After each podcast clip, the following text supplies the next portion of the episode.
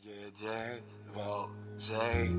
Kan de gangsta no one ain't. Plus one. Welcome! We are super excited to introduce Brain. The brain. a completely new experience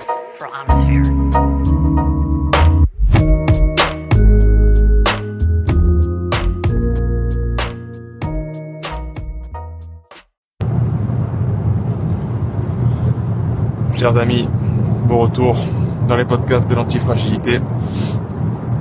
C'est un grand plaisir de, vous parler ce matin, d'autant plus qu'il est 7 heures. Nous sommes le 14. euh, Nous sommes le 14 septembre, voilà. Cherchez le mois. Nous sommes le 14 septembre et je m'en vais vers mon ami David, David Nicolas de Limitless Podcast, qui, euh, qui co-organise, hein, qui organise, mais c'est euh, les gens autour de lui surtout qui organisent euh, le festival Limitless, Limitless Festival en Suisse, où je vais être conférencier et évidemment le jour où vous écouterez ce podcast, ce sera déjà passé cet événement-là.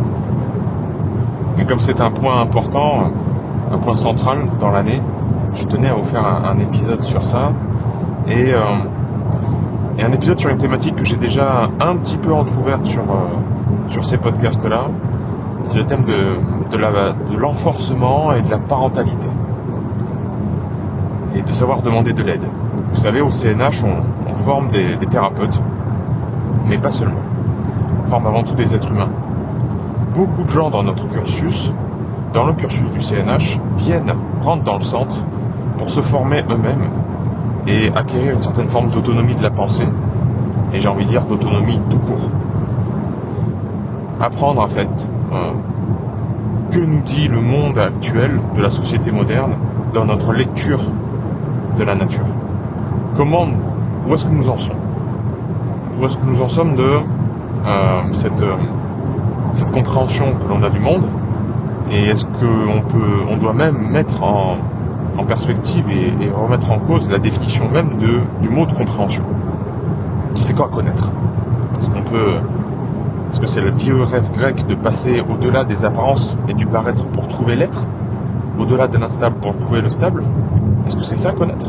Est-ce que c'est s'approcher de la vérité ou est-ce qu'on est infiniment euh, voué à ne pas pouvoir passer, dépasser le voile des apparences? Ça c'est une question existentielle qui est, euh, qui est véritablement au centre hein, du CNH et de sa transmission et qui en fait habite la, science, euh, la physique, la métaphysique, euh, toutes, les, branches de la science, depuis toujours en fait. hein. et le débat n'est toujours pas tranché.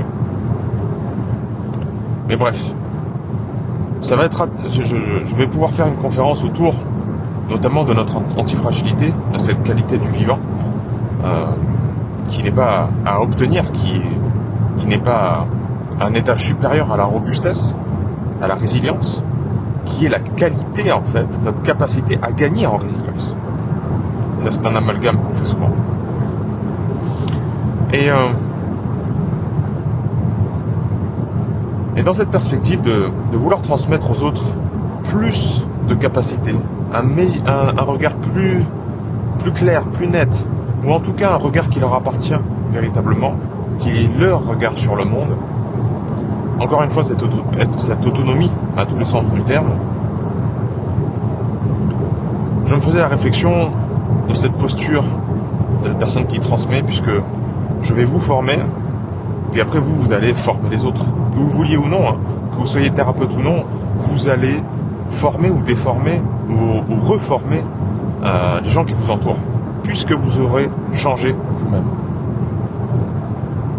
Et il y a des gens qui vont vous demander de l'aide. Il y a des gens qui vont vous demander des conseils. Et qu'est-ce que tu penses de toi qui t'es formé à l'épistémologie, à, l'étude des sciences, à, la nutrition, à la réflexologie plantaire, à la philosophie, à, à la naturopathie? Toi qui es passé au CNH, qu'est-ce que tu penses de ça? Qu'est-ce que je devrais faire? Etc. Et évidemment, quand c'est une personne lambda, vous connaissez à peine, c'est touchant, mais vous êtes euh, peut-être pas investi émotionnellement autant que quand c'est un proche. Et moi, il y a eu, euh, deux événements là, c'est euh, deux amis coup sur coup, euh, deux amis très proches, qui coup sur coup sont venus vers moi euh, instinctivement en me disant voilà j'ai cette problématique là dans ma vie là et j'aimerais avoir ton conseil. J'aimerais savoir ce que tu en penses. Et ça, le, fait qu'ils viennent de manière transparente comme ça, en toute confiance, me donner autant de force, en fait c'est un cadeau. C'est un cadeau. Demander de l'aide à quelqu'un, c'est lui faire un cadeau. C'est pas un poids. Et ça, dans notre société française, on a vraiment du mal avec ça. On pense toujours que quand on va aller demander de l'aide à l'autre, non seulement on va paraître faible, c'est-à-dire c'est un aveu de faiblesse, en ce moment dans ma vie euh, j'ai tel problème, ben ça on peut pas le dire, c'est un aveu de faiblesse, et euh, on va embêter l'autre. C'est-à-dire si je lui demande un service, si je lui demande de m'aider, ça va l'embêter. Et en fait, euh, tout dépend. Hein. Tout dépend de la posture. Si vous créez un lien de dépendance avec une personne de manière chronique, évidemment, c'est pas bon. Mais si vraiment vous, faites preuve de confiance envers l'autre, vous faites, c'est une preuve de confiance que de lui demander de l'aide. C'est-à-dire, je te fais confiance, je t'ouvre mon problème, euh, et j'aimerais vraiment avoir ton avis, voir ton aide. Mais l'autre va se sentir valorisé. Et donc, demander de l'aide, c'est vraiment, c'est vraiment du courage. C'est-à-dire, c'est affronter sa peur. Et c'est donner à l'autre l'opportunité de faire le bien l'opportunité d'être important votre, pour vous. Donc c'est un cadeau. Donc n'attendez pas, n'attendez pas, demandez de l'aide. C'est euh, dans tous les sens du terme, vous êtes gagnant. Vous, vous êtes gagnant, la personne en face est gagnante. Et pourtant, combien de fois j'ai eu cette conversation avec des personnes qui essayent toujours de s'en sortir par elles-mêmes, qui n'osent jamais demander de l'aide euh, dans leur communauté, dans leur cercle proche ou éloigné, pour euh, voilà, pour, pour trouver un logement, pour euh, aller euh, trouver un, nouveau boulot, avoir des conseils au niveau de l'alimentation, au niveau de la perte de poids, de la prise de poids, de, je sais pas moi, n'importe quoi. Elles essayent de s'en sortir uniquement par elles-mêmes et ne demandent jamais de, de l'aide aux autres. Et ça, je trouve que le modèle de comportement, par exemple américain, on pourrait le critiquer jusqu'à demain, hein, mais quand même, il y a dans toujours les extrêmes, hein, les extrêmes se côtoient surtout aux États-Unis, mais je trouve que dans la psychologie américaine, il y a quelque chose de profondément euh, profondément ouvert. Il y a un très fort amour propre, et ça c'est très rafraîchissant, très rafraîchissant.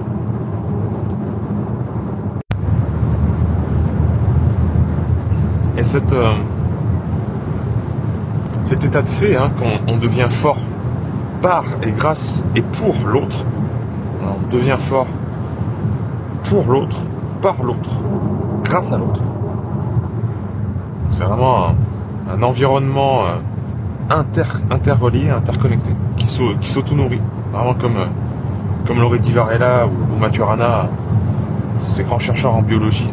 Ils auraient parlé d'un système autopoïétique eh bien, ça m'a fait penser à, la discussion que j'ai eue avec mon ami Pierre Etchart il, y a, peu de temps.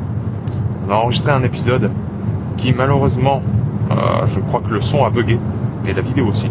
Donc bref, peut-être que cet épisode sera perdu dans les limbes de notre mémoire. en tout cas, on a parlé de parentalité.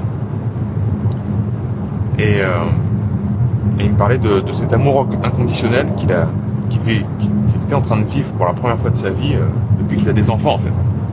Bon, ses enfants ont maintenant 6 euh, ans, 7 ans, je crois le, plus âgé.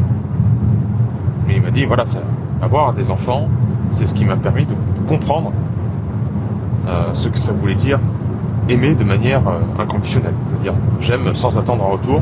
Et mon bonheur, en fait, c'est le bonheur d'autrui. Ça, ça, me suffit de savoir que mon fils, mes fils sont heureux. Ça, ça me suffit. Même si ça m'apporte rien à moi, euh, ça, me suffit complètement. Et, toutes mes actions dans mon quotidien sont assujettis à euh, cette direction, cette voie qu'est mes enfants.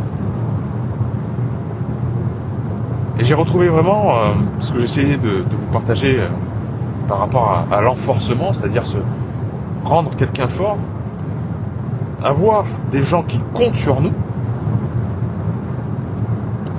c'est euh, nous, donner une mission, nous donner une force et une responsabilité qui est libératrice en fait. Libératrice des questions, des doutes et des peurs. C'est euh, c'est incroyablement salvateur en fait d'avoir des gens qui comptent sur nous. Et donc maintenant, mettez-vous à l'inverse. Mettez-vous sur euh, le plan inverse de la personne qui euh, qui veut pouvoir compter sur une autre et qui lui demande de l'aide. Et bien cette personne-là, vous la sauvez. C'est libérateur que vous lui disiez ça. Vous dites, tu sais, je te fais confiance. Euh, si vous voulez, vous Vous venez lui demander des conseils. Vous venez lui demander son avis. Et vous la faites devenir un peu le papa ou la maman. Dire écoute, euh, voilà, j'ai besoin de ton avis, j'ai besoin de ta sagesse, j'ai besoin de ta force sur telle et telle problématique. Et dans ce moment-là, l'autre se sent tellement valorisé. Il a votre perspective en, ligne de mire. Et il n'y a plus de doute pour lui, il n'y a plus de peur. Il n'y a plus que l'amour, euh, l'amitié, euh, le lien familial, le lien humain. Ça, c'est incroyablement enrichissant. Donc ne passez pas à côté de ce lien-là. Ne passez pas à côté de cet enforcement-là. J'ai envie d'extrapoler en disant ne passez pas à côté de la parentalité. Hein, parce que c'est. On essaye de, nous vendre la parentalité comme quelque chose de terrible. Puisque ce serait la, fin de l'abondance actuellement, mais faut pas oublier que la parentalité, c'est ce qui donne la vie. Et que la vie, il n'y a rien de plus qui compte sur cette planète. Voilà, un, petit message pour vous dire à quel point euh, j'aime euh, ce sentiment, de, cette, liaison d'amitié. J'aime ce sentiment aussi de responsabilité. Responsabilité qu'une personne nous donne. Parce que dans la responsabilité, en fait, il y a la force. C'est ça qui est, beau. C'est ça aussi le passage à l'âge adulte. C'est quand enfin on a des responsabilités. Parce que quand on est enfant, on se sent faible se sent dépendant. Et quand enfin on a le regard des parents qui nous disent maintenant t'es grand, je te fais confiance, ils nous disent de manière euh, évidemment verbale ou bien tacite, hein, bien voilà, sans, sans parole, par un regard, par une attitude, maintenant je te fais confiance, tu peux te débrouiller tout seul, qui nous demande un service, c'est libérateur. Dire enfin je suis fort, enfin j'ai une responsabilité.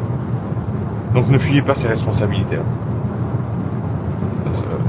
prenez-les à, bras le corps, non pas comme une nouvelle pression, une nouvelle contrainte, comme on l'entend, mais justement comme une redéfinition de la contrainte. Et la, redéfinition que je vous propose, moi, c'est toujours ce qui permet. La contrainte, c'est ce qui permet. Sans contrainte, il n'y aurait pas de nouveauté, il n'y aurait pas de, de gain en complexité dans le vivant, il n'y aurait pas de mise en lien. La contrainte environnementale, c'est ce qui permet de grandir. Merci pour votre écoute, chers amis. Toujours un plaisir de vous partager ces pensées. Et euh, allez voir évidemment le podcast de, David, Limitless Podcast. Grand plaisir de partager mon évidemment les, actualités de, mes de mes nakama, comme je dis en, japonais, de mes de mes compatriotes, de mon équipage, des membres de mon équipage. Et aussi fait du bon boulot, du très très bon boulot. Et je vous dis à très vite dans les podcasts de l'antifragilité.